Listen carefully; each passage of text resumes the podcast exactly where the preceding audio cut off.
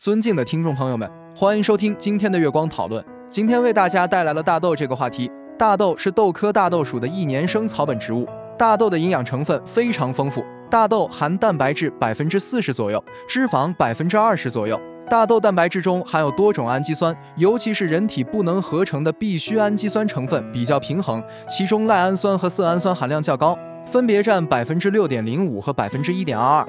大豆中含有胡萝卜素、维生素 B 一、维生素 B 二、烟酸、大豆低聚糖、异黄酮、皂带、核酸等对人类健康极为珍贵的保健因子。大豆低聚糖可促进人体内双歧杆菌的生长，从根本上调理人体肠胃功能，抑制肠内有害菌群生长，防治便秘和腹泻。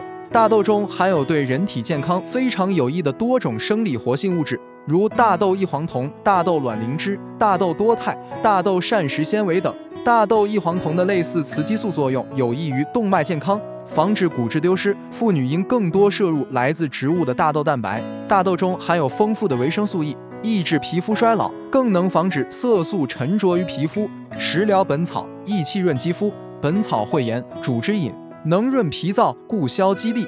日用本草宽中下气。利大肠、消水胀、治肿毒。本经逢源，勿食毒物。黄大豆生捣盐水灌吐，诸菌毒不得吐者，浓煎之饮之。又是内痈及臭毒腹痛，并与生黄豆嚼，甜而不恶心者，为上部有痈脓及臭毒发瘀之真候。贵州民间方药集，用于催乳。盐城末外敷，可止刀伤出血及拔钉毒。经发酵加工后的种子，淡豆豉，苦辛凉。解表除烦宣发预热，用于感冒、寒热、头痛、烦躁、胸闷、虚烦不眠。大豆可以加工豆腐、豆浆、腐竹等豆制品，还可以提炼大豆异黄酮。由大豆加工生产的豆油是人体不饱和脂肪酸的重要来源。所剩副产品大豆饼粕是优质的蛋白饲料。大豆卵磷脂有利于人体神经系统的发育。这就是我们本期所有内容。